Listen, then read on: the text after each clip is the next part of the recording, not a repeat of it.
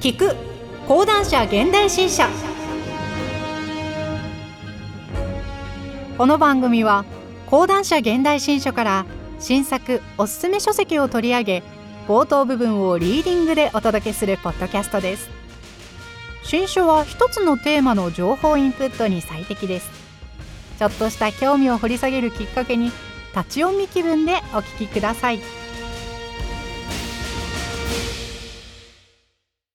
さて今回お届けする新書は激動日本左翼史学生運動と過激派。1960から1972池上彰。佐藤勝著。担当ナレーターは小野原睦美です。本書の概要。高揚する学生運動。泥沼化する内毛場浅間山荘事件の衝撃。左翼の掲げた理想はなぜ過激化するのか。戦後左派の失敗の本質。この時代は左翼運動が最高潮に達しながらその後急速な凋落をたどっていった時代にあたり左翼史全体を通じても特に歴史の教訓に満ちた時代です。まさにこの時代は左翼史の革新と言えるでしょう。佐藤勝。なぜ左翼は失敗したのか。この本では一貫してこの問いに立ち返ることになるでしょう。そして左翼の顛末を歴史の教訓として総括することは最も学生運動が盛り上がっていた。1968年に大学生になった私の使命でもあります。池上彰自分の命を投げ出しても構わない。他人を殺すことも躊躇しない。これが思想の力である。今戦後史から学ぶべき歴史の教訓とは。本書の目次。序章60年代前史第1章60年安保と社会党共産党の対立。1960から1965年第2章学生運動の効用。1965から1969年第3章新左翼の理論家たち。第4章過激化する新左翼1970年から。本書の内容。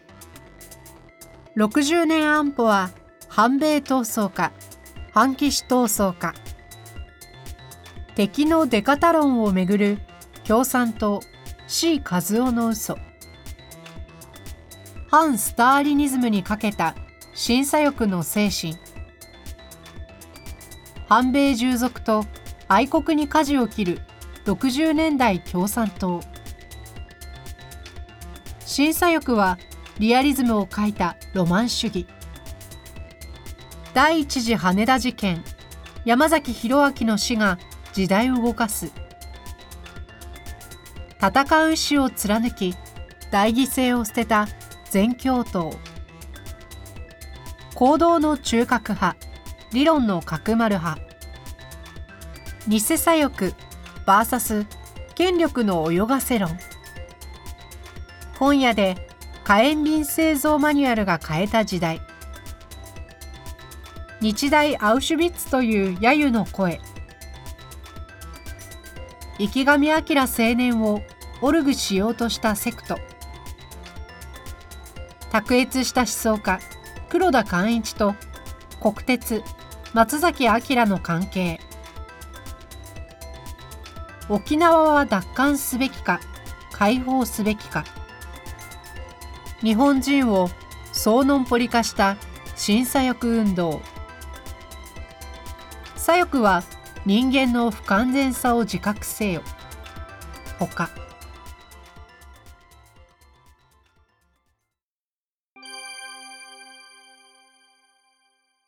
はじめに、前著の新設日本左翼史戦後左派の源流1945から1960では太平洋戦争後の左翼の歴史を扱うのに独特の枠組みを据えた。それは日本社会党と日本共産党の対立と競争を軸に据え、社会党という傘の下で新左翼諸党派が発展してきたという枠組みだ。この枠組みについては、日本共産党を主教的に信奉する一部の読者を除いて好意的に受け止められた。また、私と同世代。私は1960年生まれで、同志社大学で学生運動を経験した友人たちからは、暴力反対というプラカードに釘を刺して襲いかかってきた民政、日本共産党の青年組織。の謀略性を思い出した。という連絡があった。前著を出す前のことだが、民政の暴力性については、沖縄で現在公明党の幹部を務める人から、僕は過激な学生運動とは距離を置いていたが、琉球大学で民政が角丸派の学生を殺す事件に触れて、沖縄人民党日本共産党沖縄県委員会の前身の暴力性に戦慄した。あれから私は共産党の言うことを信じなくなったと言っていたことを思い出した。現在の日本共産党の党員には自分の党で過去に何があったかを本書を通じてよく知ってほしい。そして公認党首である日本共産党の80年に記されているきれい事と比べて、心に引っかかることがあれば、その疑問を大切にしてほしい。日本共産党は、1922年にコミンテルン、国際共産党日本支部として生まれ、今日まで革命を目指すという方針を崩したことはない。その本質は、共産党組織への全面的忠誠と信仰を要請するスターリン主義という宗教だ。現下、日本の資本主義体制に様々な構造的欠陥、格差、失業、貧困、環境破壊、人生の目的が定まらないという阻害などがあるのは間違いない。しかし、それを解決する処方箋として、スターリン主義を導入することはあってはならないシナリオだ。他方、スターリン主義を忌避するからといって、マルクスの知的遺産を軽視してはならない。戦前の労農派マルクス主義、非共産党系、戦後は社会党左派の支柱、講座派マルクス主義、共産党系には優れた知的遺産がある。丸山正夫政治学、大塚久夫史学、網野義彦史学。日本型経営論はいずれも講座派の伝統を継承している。対して、宇野構造経済学、唐谷公人哲学は労農派の伝統を継承している。池上氏も私も現在は特定の党派に所属していないが、私は高校2年から大学2年まで社会統計の青年組織である日本社会主義青年同盟協会派の同盟員だった。基本的に労農派の枠組みが正しいと考えている。講座派系マルクス主義や日本共産党を支持する人は、ザラザラする感じがすることもあるだろうが、頑張って読み進めてほしい。私たちなりに日本共産党の真の姿を国民の目に明らかにしようと努力したつもりだ。かつて審査翼運動で活動していた現在60代後半から70代の人たちからは一部に激しい反応があった。そのほとんどが早稲田大学の学生運動で角丸派と対峙した経験を持つ人々だった。お前、佐藤の黒田寛一、角丸派の創設者でありイデオローグに対する評価は甘い。あいつらのせいで俺がどういう目に遭わされたか分かっているかという個人的経験に基づくものだ。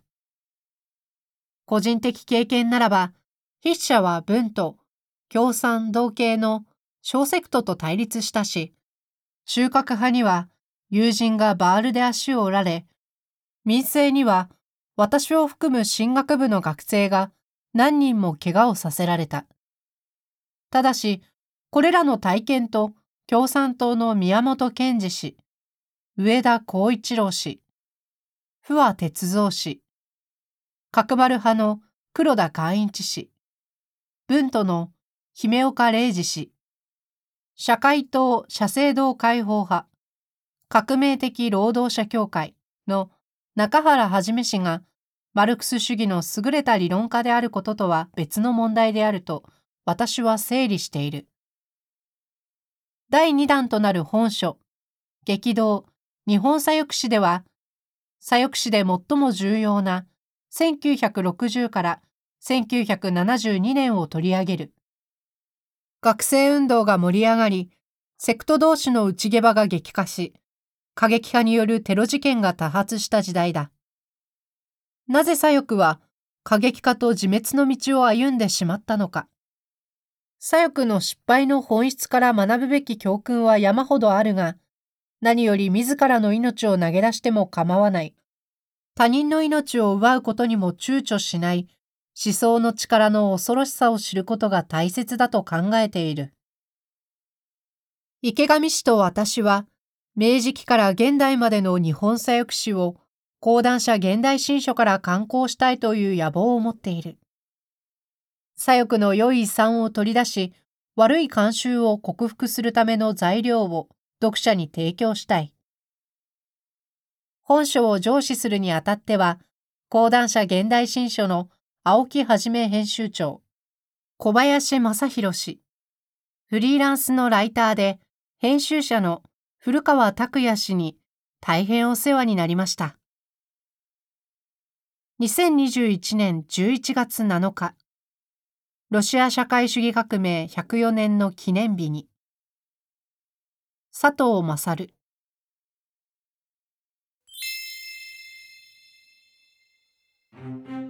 今回は講談社現代新書から池上彰佐藤勝著激動日本左翼史学生運動と過激派1960から1972をお届けしました。ぜひ町の本やオンライン書店などでお求めくださいまた講談社現代新書には本の内容を音声で聞けるオーディオブックもございます配信サイトは audiobook.jp ですこちらもぜひお聞きください。